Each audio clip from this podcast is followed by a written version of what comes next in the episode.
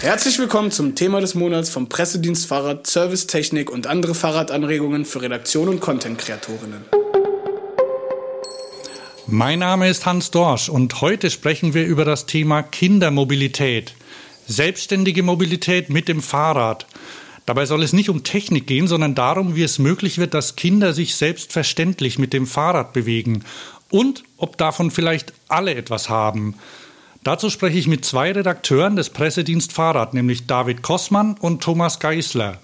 Hallo zusammen. Hallo. Ich fange mal an mit einer Frage an dich, David. Eigentlich ist eine Aussage. In einer Diskussion hat mal jemand gesagt, Fahrradinfrastruktur sollte so sein, dass du dein achtjähriges Kind dort ohne Angst fahren lassen würdest. Klingt vernünftig. Würdest du das unterschreiben? Absolut. Das ist ein ganz wichtiger Grundsatz bei der, äh, der Frage danach, wie gute Infrastruktur aussieht. Ähm, eine gute Infrastruktur muss immer eine Einladung sein und zwar eine unbewusste. Also die, ähm, was für die Schwächsten funktioniert, und das sind Kinder und Senioren, das funktioniert automatisch für alle gut. Und wenn die Einladung unbewusst ausgesprochen wird, dann fühlen sich intuitiv auch junge, alte, aber auch äh, Menschen dazwischen ähm, eingeladen und sie, sie, bekommen vermittelt, hier bist du Mensch und hier darfst du fahren. Ähm, für das Auto funktioniert das ganz hervorragend. Und zwar so gut, dass äh, Privilegien, die die Menschen haben, mittlerweile sogar fast als Grundrechte verstanden werden. Aber ähm, selbst für Erwachsene können Autos auch echt bedrohlich wirken. Also ähm, das sieht man ja auf der Straße. Die Autos werden immer größer und die werden immer lauter oder ganz, ganz leise. Und sie bekommen eine immer aggressivere Optik. Ja, das kenne ich. Das, das fällt dann zum Beispiel so im Rückspiegel auf, wenn man mit dem Auto unterwegs ist oder eben auf der Straße. Und was Erwachsenen gefährlich erscheint, ist ja wahrscheinlich für Kinder noch eindringlicher, oder? Thomas, wie, kannst du da was zu sagen? Äh, ja, also ich hab, bin ja Vater zweier Töchter und meine Große ist jetzt, wird jetzt fünf und sie fährt schon mit dem Fahrrad durch die Gegend. Und wenn man mit ihr unterwegs ist, äh, an der Straße entlang fährt, auf dem Radweg fährt oder auch mal einfach durch die Spielstraße fährt und es kommt ein Auto irgendwo her, Sie springt vom Fahrrad, sie bekommt Panik, sie will sich am liebsten hinter den Häusern verstecken und runter von der Straße, weil sie einfach Angst vor den Autos hat. Und wir wissen nicht, wie wir ihr das noch abgewöhnen können. Es ist einfach auch äh, schwierig, mit ihr irgendwo hinzufahren, weil kaum, kaum kommt ein Auto steigt sie ab, springt von der Straße runter, von der Fahrbahn runter und äh, das muss einfach irgendwie eine Regelung auch kommen, dass diese Kinder keine Angst einfach bekommen vor dem Fahrrad und vor dem sich selbst im Verkehr zu bewegen und das ist einerseits natürlich die Autos schauen immer aggressiver aus, werden immer höher. Das ist natürlich für Kinder auch schwierig, weil sie auch schwieriger den Blickkontakt zu den Autofahrenden herstellen können, wenn die deutlich höher sitzen oder auch bei Lkw-Fahrern ist es ja auch so. Und auch die Infrastruktur muss da einfach Lösungen schaffen, damit sich Kinder da sicher bewegen können. Kinder sind ja nicht einfach kleine Erwachsene. Das vergessen vielleicht manche. David, wie unterscheiden sich Kinder eigentlich? Haben die eine Behinderung oder müssen die sich einfach noch weiterentwickeln? Na klar ist das zweitens der Fall. Also Kinder ähm, haben eine eingeschränkte Wahrnehmung, eine eingeschränkte auch körperliche Fähigkeit und vor allen Dingen die Verbindung dieser beiden Elemente, die uns ganz natürlich und alltäglich erscheinen, haben Kinder in den meisten Fällen einfach noch nicht so ausgeprägt oder in auch unterschiedlichen Phasen. Also Eltern gehen ja manchmal davon aus, wenn die Kinder erstmal gut Fahrrad fahren können, dann sind sie auch vollwertige Verkehrsteilnehmer. Ihnen. Ähm, das stimmt aber meistens noch nicht. Es geht auch um die, äh, äh auch um die kognitive Wahrnehmung dabei. Das heißt, ähm, Kinder können sich selbst, also ihre eigene Geschwindigkeit oder auch die Geschwindigkeit von anderen, nicht so einschätzen, wie wir das gelernt haben und haben auch nicht den, haben auch nicht den Überblick, wo jetzt wer sich befindet. Also das periphere Sehen zum Beispiel ist noch nicht so ausgeprägt. Und deswegen erkennen sie nicht direkt, ob ein Fußgänger sich in eine Richtung bewegt oder ob ein Auto schnell oder langsam kommt. Auch der tote Winkel ist für, für Kinder oftmals einfach nicht vorstellbar. Also wenn ich etwas sehe, dann sieht mich das auch oder eben nicht. Oder zu lernen, äh, was heißt der Rückspiegel eines Autos? Ähm, wenn ich den Rückspiegel sehe, hat die Autofahrerin theoretisch die Möglichkeit, mich auch zu erkennen, wenn sie denn dahin guckt gerade. Also dieses vorausschauende Fahren und das Mitdenken, das haben Kinder einfach noch nicht drauf. Und auch so ganz einfache Sachen wie, für uns einfache Sachen wie ein, ein Schulterblick während der Fahrt, der ist von Kindern nicht vorauszusetzen, weil Wenn die woanders hingucken, als wo sie hinfahren, dann ändert sich auch die Fahrtrichtung und das wird dann schnell mal fatal. Also da gibt es eine ganze Menge Sachen, äh, die man lernen muss. Und dann kommen wir noch zu, der ganzen, zu den ganzen Abläufen, wie ich fahre in die eine Richtung, schaue in die andere Richtung, ob da was kommt aus der Seitenstraße, muss gleichzeitig bremsen und oder schalten. Also das ist eine ganz komplizierte, eine komplexe äh, Abfolge von Abläufen, die man von Kindern einfach nicht direkt schon erwarten kann, wenn sie sich auf einem Rad erstmal sicher bewegen. Das ist überhaupt was, was man wahrscheinlich von, von vielen Menschen, die am Verkehr teilnehmen, schwer erwarten kann. Es gibt ja mehr Unfälle zum Beispiel mit, mit äh, Pedelecs auch, bei denen viele ältere Menschen beteiligt sind. Und da hat man zum Beispiel festgestellt, dass auch im Alter die kognitiven Fähigkeiten mit den körperlichen Fähigkeiten auch abnehmen. Das heißt, für die treffen unter Umständen ähnliche äh, Punkte zu. Jetzt sind aber die Straßen und Gesetze in den letzten 70 Jahren eigentlich äh, so gut wie nur für den Autoverkehr gemacht worden. Was würde denn Kindern im Straßenverkehr helfen, David? Es gibt äh, ein paar Sachen, die ganz, ganz gut funktionieren, ähm, für alle, eben aber auch für Kinder. Ein wichtiger Aspekt ist da zum Beispiel die Umgestaltung von, von Kreuzungsbereichen. Das heißt, wenn ähm, Kreuzungen, ich rede jetzt mal von einem Wohngebiet, gleichberechtigte Straßen zum Beispiel, wenn Kreuzungen bis direkt vorne oder auch nur bis ans Schild, diese fünf Meter oft, äh, zugeparkt sind, dann sieht man einfach nicht, ob etwas kommt. Und das geht Erwachsenen ganz genauso, aber Kindern eben noch mal mehr. Eine infrastrukturelle Maßnahme, die man da ergreifen kann, ist ähm, diesen Kreuzungsbereich, also diese ersten Parkplätze jeweils, ringsrum dann acht Parkplätze quasi, anders zu gestalten, indem da zum Beispiel Fahrradparken ermöglicht wird, was ja auch wieder eine total wichtige Situation ist, denn zum Infrastruktur gehört auch immer der stehende Verkehr und da geht es ja darum, dass man die Fahrräder gut und sicher abstellen kann. Oder eben, dass man da äh, Grünkübel bepflanzt oder so. Jedenfalls das Prinzip ist, dass man in die Kreuzung hineinschauen kann und Vorfahrt gewähren kann, wenn es denn äh, nötig ist. Es, es, gibt so ein paar äh, Sachen, derer man sich einfach auch selbst gewahr werden muss. Es ist zum Beispiel eine, eine Verkehrsregel, dass geradeausverkehr Vorrang hat. Also wenn ein Kind auf einem Fußweg läuft oder mit dem Rad fährt und eine Querstraße kreuzt, um geradeaus weiterzufahren und ich mit dem Auto oder mit dem Fahrrad da ankomme und abbiegen möchte, dann hat das Kind Vorrang oder der Fußgänger oder weiß ich nicht, die Rollstuhlfahrerin. Ähm, und das erlebe ich ganz oft im, alltäglichen Straßenverkehr, dass das überhaupt nicht geachtet wird.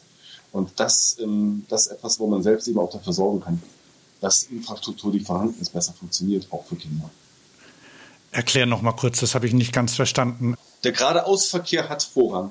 Egal welches Verkehrsmittel, egal welche Art von Verkehrsteilnahme. Bei Ampeln ist es selbsterklärend. Bei Hauptstraßen ist es ähm, äh, auch quasi ein bisschen selbsterklärend. Bei abbiegenden Hauptstraßen ist es auch nochmal eigen, äh, eigenständig und selbsterklärend. Aber äh, generell gilt, der Geradeausverkehr hat Vorrang. Deswegen zum Beispiel auch, wenn ähm, du mit dem Auto an die Ampel ranfährst und rechts abbiegen möchtest, bleibst du stehen und lässt den Radverkehr äh, auf dem Radweg passieren. Das ist die Regel. Das geht nicht darum, dass jemand besonders kulant ist oder vorsichtig. Das ist Gesetz. Ähm, das muss so passieren. Und äh, ganz oft äh, erlebt man so ähm, Situationen, dass Menschen in Autos dann sagen, ähm, jetzt habe ich aber genug gewartet, jetzt fahre ich mal. Der Radfahrer, da kommt ja erst. Ich bin ja schon da. Aber das ist genau die, äh, das ist genau nicht die, die, äh, die alltägliche oder die, die gesetzliche Regelung, die da zu beachten wäre. Und viele stecken dann vielleicht auch von, von alleine zurück und sagen, okay, ich bin der schwächere Verkehrsteilnehmer, ich gucke erst mal, was der Starke macht. Das ist natürlich ein anderes Problem. Ja, das ist ein anderes Problem, das wir im Straßenverkehr grundsätzlich haben, ähm, das Recht des Stärkeren. Und ähm, das ist äh, nochmal ein anderer Punkt, äh, zu dem man nochmal eine ganze äh, Folge aufnehmen kann. Ähm, aber das ist tatsächlich eine schwierige Situation, weil die Menschen sich eher defensiv verhalten, auch gerade auf dem Fahrrad. Ähm, die Radhelm-Frage ist ganz ähnlich, die da ins Spiel kommt. Aber ähm, man muss immer schauen, es geht um Kommunikation. Und wenn ich sehe, dass jemand anhält äh, und mich durchlassen will, dann sollte ich die Chance auch nutzen und dann nicht irgendwie auf Teufel komm raus diesen Menschen dann doch die Vorfahrt gewähren, obwohl, er, obwohl ich eigentlich im Recht wäre. Überhaupt hat man das Gefühl, dass es für Kinder eigentlich nur Regeln und Verbote gibt. Bei anderen Personengruppen sieht es teilweise sieht es anders aus. An Ampeln gibt es zum Beispiel Führungsrillen für Sehbehinderte. An anderen Stellen werden Bordsteine für Rollstühle abgesenkt. Kann man Kinder eigentlich auch in der Infrastruktur ähnlich einbeziehen, Thomas? Ja, das ist irgendwie noch so ein Punkt, der ein bisschen fehlt in meinen Augen, weil eigentlich muss ja die Infrastruktur auch immer vom Schwächsten gedacht werden und die schwächsten Verkehrsteilnehmerinnen sind ja gerade die Kinder oder auch ältere Personen und die Kinder, was die brauchen, das kommt einfach noch zu kurz beim Denken der Infrastruktur. Es geht ja auch schon los mit dem Punkt, dass die Kinder ja eigentlich gar noch keine Verkehrsregeln richtig können, wenn sie unterwegs sind. Die Eltern müssen hier die Verkehrserziehung eigentlich übernehmen und ihnen alles beibringen. Sie haben noch keinen Führerschein. Aber deswegen müssten wir eigentlich für die Kinder gerade einfache Regelungen schaffen, die sie auch verstehen können und nicht äh, davon ausgehen, dass sie dann gleich das wissen, was die Erwachsenen auch machen. Und es gibt auch einfach so Regelungen, die ich teilweise gar nicht richtig verstehe im, im Gesetz. Zum Beispiel jetzt die Fahrradstraßen, die ja jetzt überall gemacht werden. Man stellt ein Schild auf, Fahrradstraßen, Radverkehr hat Vorrang. Ja, das ist schön und gut und man darf nebeneinander fahren und so. Aber eigentlich, wenn man diese Regelung richtig auslegt, dann dürfen Kinder bis acht Jahre nicht auf einer Fahrradstraße fahren, weil sie auf dem Gehweg fahren müssen. Und das zählt auch in der Fahrradstraße. Also klar dürfen die Eltern jetzt auch die Kinder auf dem Gehweg mit begleiten. Das ist ja gesetzlich auch erlaubt seit einigen Jahren. Aber die eigentlich, der eigentliche Sinn der Fahrradstraße, hier einen Raum zu schaffen für Familien, die sich, die zusammen Radfahren, sicher Radfahren können, geht ja verloren, indem ich die Familien eigentlich wieder ausgrenze, weil die am Gehweg fahren müssen. Und da muss man einfach das Ganze mal durchdenken und äh, auch dann die Regelungen so machen, damit Familien und vor allem Kinder auch davon profitieren können. Da müssten eigentlich Kinder mit in den verantwortungsvollen Positionen sitzen oder in den, in den Gremien, in denen sowas entschieden wird, oder? Ja, es gab ja auch schon mal Versuche von Firmen, die so mit Malwettbewerben oder so versucht haben, Kinder zu animieren, sich daran zu beteiligen. Aber es gibt jetzt nichts Flächendeckendes. Vielleicht sollten einfach die Kommunen mal mehr auf Kindergärten und Grundschulen zugehen und hier auch die Kinder mit einbeziehen und fragen, was ist für euch wichtig im Verkehr? Wie wollt ihr, wie könnt ihr euch sicher im Verkehr weiter bewegen. Vielleicht sind das mal Ansätze. Das wäre mal ganz interessant, auch zu erfahren. Zum Beispiel in Göttingen gab es letztes Jahr an einer Schule eine Umfrage an die Schülerinnen und Schüler, was wollt ihr für Fahrradabstellanlagen? Damit dann einfach dann auf, auf dem Input der Schülerinnen und Schüler, die natürlich älter waren, das war bei einem Gymnasium, einfach dann auch die Maßnahmen so ergreift, dass die eine passende Abstellanlage für ihre Fahrräder bekommen solche Ansätze sollte man eigentlich auch weiter verfolgen. Überhaupt die Schulen, was können die denn dabei tun, David? Na, Schulen können natürlich eine ganze Menge tun. Am wichtigsten wäre vielleicht mal, dass sie das Radfahren nicht verbieten. Also das, das, das hört man ja immer mal wieder, dass, dass Schulen den Eltern Briefen mitgeben, äh, wo dann drin steht, äh, wir wollen nicht, dass ihre Kinder mit dem Fahrrad zur Schule kommen. Und das äh, ist einfach nicht erlaubt. Also das dürfen Schulen nicht tun. Ähm, sie versuchen es aber trotzdem und äh, manche Eltern äh, wissen das auch gar nicht, dass sie sich das von den Schulen oder dass sie das von Kindern von den Schulen nicht verbieten lassen dürfen. Es liegt immer komplett im Ermessen der Eltern, ob sie ihr Kind mit dem Rad zur Schule fahren lassen, ob sie es dem Kind zutrauen. Und es liegt natürlich auch daran, äh, wo wohne ich, wie sieht das da aus? Ist da eine Bundesstraße zu queren oder ist es ganz schlichtweg ein, wahnsinniger steiler Hang, der da rauf oder runter gefahren werden muss? Das kann natürlich alles eine Rolle spielen. Und deswegen müssen Eltern sowas im Zuge ihrer Verantwortung für ihre Kinder eben auch selbst entscheiden können. Es wird doch immer mal wieder die Unfallversicherung als Grund genannt, aber das ist auch kein veritabler Grund. Ganz oft äh, äh, finden sich die Gründe eher da, dass Schulen keine Infrastruktur zum Abstellen schaffen. Also äh, wie Thomas gerade sagte, sichere und auch überdachte Abstellplätze für Fahrräder, dass die gut abgeschlossen werden können und nicht dem, dem Wetter komplett ausgesetzt sind, sodass man da eben auch gerne mit einem guten Fahrrad fährt und so weiter. Also ich meine, es gibt ja wahnsinnig gute Fahrräder, die man, mit denen man toll fahren kann und mit denen auch Kinder toll in die Schule fahren. Aber wenn das Rad dort nicht angeschlossen werden kann, sondern nur abgeschlossen werden kann, dann kann ich auch verstehen, warum Eltern sagen, nee, bitte fahren wir mit diesem Fahrrad nicht zur Schule. Es gibt aber auch Gegenbeispiele, wo Schulen zum Beispiel Elterntaxis untersagt haben, also wo Schulen verboten haben, dass jeden Morgen äh, Dutzende Autos äh, oder hunderte Autos vor der, vor, vor, der Schule stehen und die Kinder abwerfen, wo dann quasi so, so eine Bannmeile um die Schule herum errichtet wurde, wo, wo keine Autos reingefahren werden dürfen. Das finde ich total schlau und solche Beispiele braucht es einfach. Oder es gibt Schulen, die die Sternfahrten veranstalten. In England zum Beispiel gab es mal eine schöne Dokumentation über so Schoolbus, wo, die Kinder quasi als Bus im Pulk Fahrrad gefahren sind, kann man sich vorstellen. Also als Verbund aus verschiedenen Wohnvierteln. Und solche Initiativen sind es, die, die wir da brauchen, um die Möglichkeiten aufzuzeigen und vor allem auch die Schwachstellen aufzuzeigen. Weil ganz oft sind es bestimmte neuralgische Verkehrspunkte, wegen derer die Kinder am besten mal nicht mit dem Fahrrad fahren. Und indem die Eltern die Kinder dann doch mit dem Auto fahren, werden sie wieder mehr zum Teil des Problems. Und da gibt es Möglichkeiten. Es gibt auch Laufbusse zum Beispiel, kenne ich auch aus Schulen. Also da, da, läuft dann der Bus, der fährt oder der läuft dann quasi oder fährt äh, bestimmte Stationen an, an denen sich die Kinder anschließen kann. Das ist wirklich eine gute Idee. Wo es dann allerdings zu einem Problem kommt, ist, dass manchmal Manchmal gibt es bei, auch bei schönen Wegen und bei sicheren Wegen gibt es dann irgendwie plötzlich eine Unterbrechung oder der hört auf. Da muss dann wieder die Planung ran ne? und sagen, hier müssen Lücken geschlossen werden, oder Thomas? Genau, also das ist, das ist ein großer Fehler auch bei der Planung, dass man dann einfach gerade vor Schulen oder vor Kindergärten aufhört, einen Radweg zu, weiterzuführen oder einen Gehweg weiterzuführen und dann die Kinder einfach vor dem Problem stehen, wie komme ich da jetzt weiter? Und das kann es äh, nicht sein. Es gibt jetzt zum Beispiel aus Paris ja die Beispiele, wo gerade äh, vor Kindergärten und Schulen teilweise Temporeduzierung auf Tempo 30 Pflicht wurde oder auch teilweise bereits schon Autofahrverbote eingerichtet wurden, damit da einfach ein sicherer Raum gerade vor diesen Knotenpunkten für die Kinder entsteht, was äh, eigentlich auch äh, ein, eine gute Option ist. Oder in Barcelona gibt es diese Beispiele einer Critical Mass, die sich einmal in der Woche trifft an einem Vormittag und die Kinder da auf gesperrten Straßen zusammen in die Schule fahren können, sicher auf sicheren Wegen ist ja auch ein, ein schönes Beispiel, wie es funktionieren kann.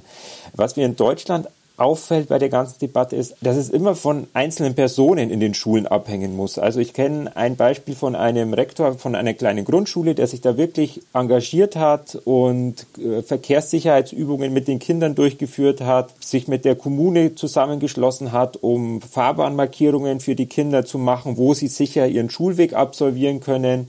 Und äh, das ist eigentlich schade. Also solche Beispiele braucht es eigentlich mehr und auch flächendeckende Lösungen dafür. Und da muss sich halt einfach was ändern. Und auch der Gedanke in den Schulen muss sich meiner Meinung nach ein bisschen oder grundlegend ändern. Warum müssen die Schülerinnen und Schüler jedes Mal schwere Schulranzen mit durch die Gegend schleppen? Und das, ist, das stört ja beim Fahrradfahren eigentlich. Sie werden dazu ja schon animiert, das schwere Gepäck mit einem Transportmittel, meistens mit dem Auto zur Schule zu bringen, weil sie es einfach über längere äh, Distanzen nicht auf ihrem Rücken transportieren können. Gerade und auch beim Fahrradfahren einfach das Probleme bereiten kann. Und da müssen halt einfach die Schulen dann auch Lösungen schaffen. Wo können Bücher mal gelagert werden, die nachmittags für die Hausaufgaben nicht gebraucht werden? Wie können auch solche Sachen äh, wie Helme oder warme Klamotten, wenn man im Winter mit dem Rad kommt, wo kann man die unterbringen? Das ist dann einfach auch der Wandel bei den Schulen, die da auch ein bisschen mitziehen müssen und das umsetzen müssen. Jetzt will ich doch noch mal kurz auf die Fahrradindustrie zurückkommen, nicht äh, als Technik, sondern im Vergleich zu einer anderen, zum Beispiel die Autoindustrie mischt ja kräftig mit in der Verkehrspolitik. Da tauchen die Kinder aber eher so als kleine Passagiere im Auto auf. Wie geht denn die Fahrradindustrie mit Kindern um? Welche Rolle spielt da das Thema Kindermobilität, Thomas? Also es wird gerade in diesem Jahr immer wichtiger also es war ja lange Zeit so, man hat einfach, es gab Kinderradhersteller und die großen Fahrradhersteller haben halt alibimäßig so ein bisschen ein Kinderrad mitgehabt, das dann ausgeschaut hat wie ein Erwachsenenrad und ja, halt so ein bisschen adaptiert wurde. Aber mittlerweile ist es wirklich ein großes Thema für alle Hersteller, weil sie einfach auch sehen, Kindermobilität wird mehr. Und ähm, sie brauchen da auch passende Räder für die Kinder, die auch ergonomisch auf die Anforderungen von Kindern abgestimmt sind.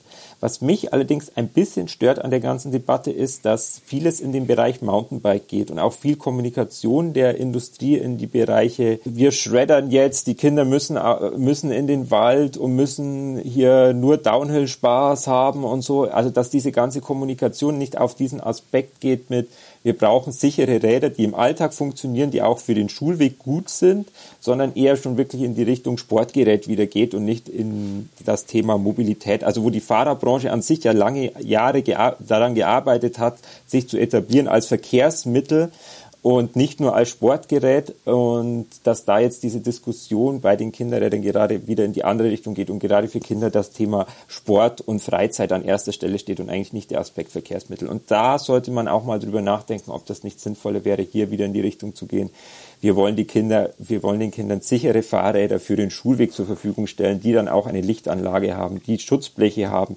die vielleicht einen Gepäckträger haben, dass man auch mal was transportieren kann. Was natürlich das Ganze wieder schwer macht. Da sind wir wieder bei der Diskussion. Kinder brauchen leichte Räder, damit sie auch Spaß haben beim Fahrradfahren.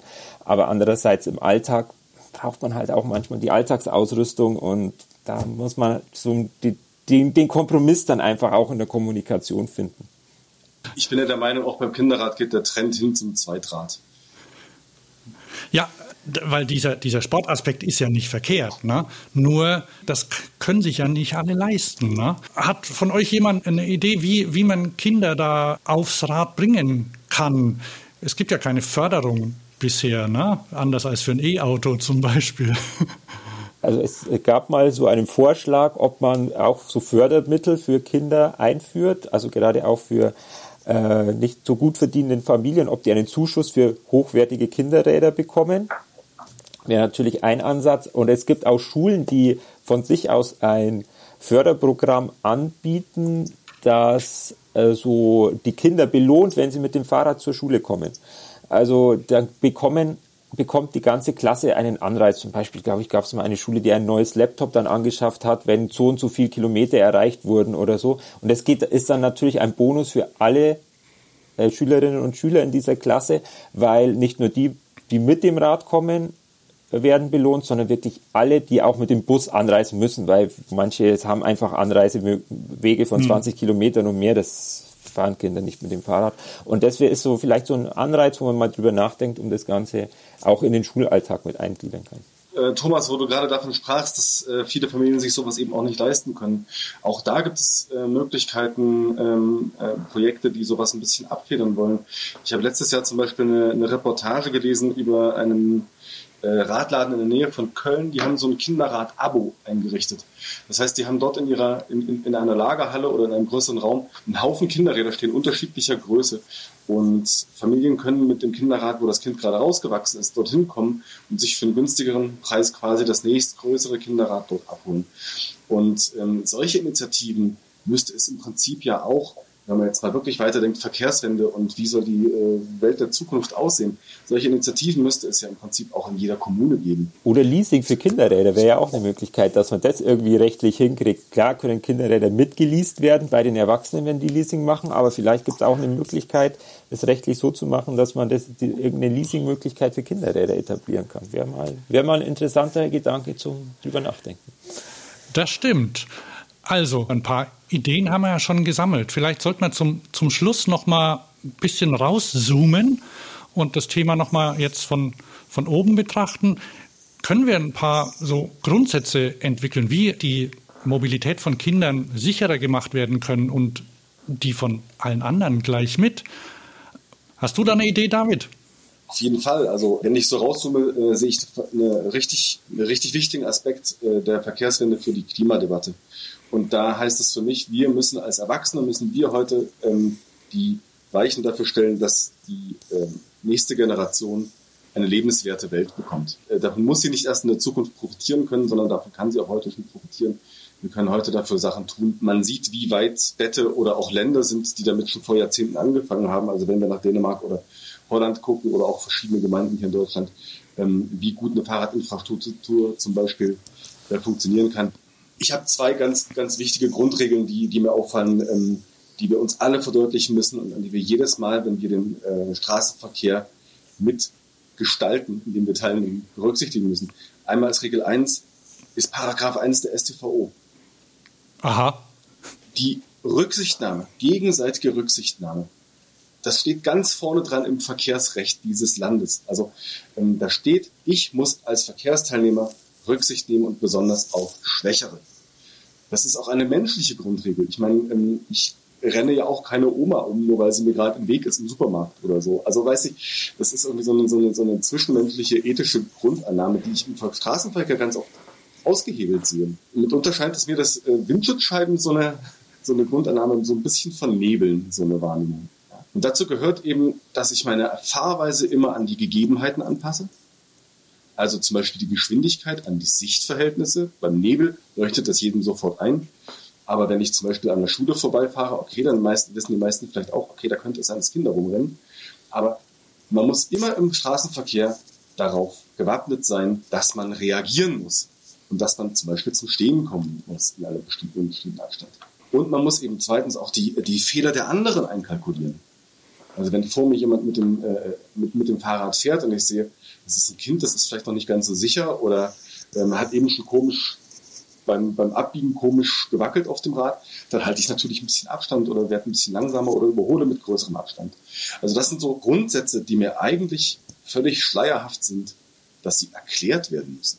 Ja, aber wenn man vielleicht im Auto sitzt, dann ist man vielleicht ein bisschen entfernt davon und ähm, nimmt das nicht mehr so wahr. Oder eben auch abgelenkt. Wenn, wenn ich in den Straßenverkehr gucke und ich kann aus meinem Wohnzimmerfenster sehr schön in die Autos, die an der Ampel stehen, reinschauen, wie viele Leute haben das Handy in der Hand? Ich verstehe das nicht.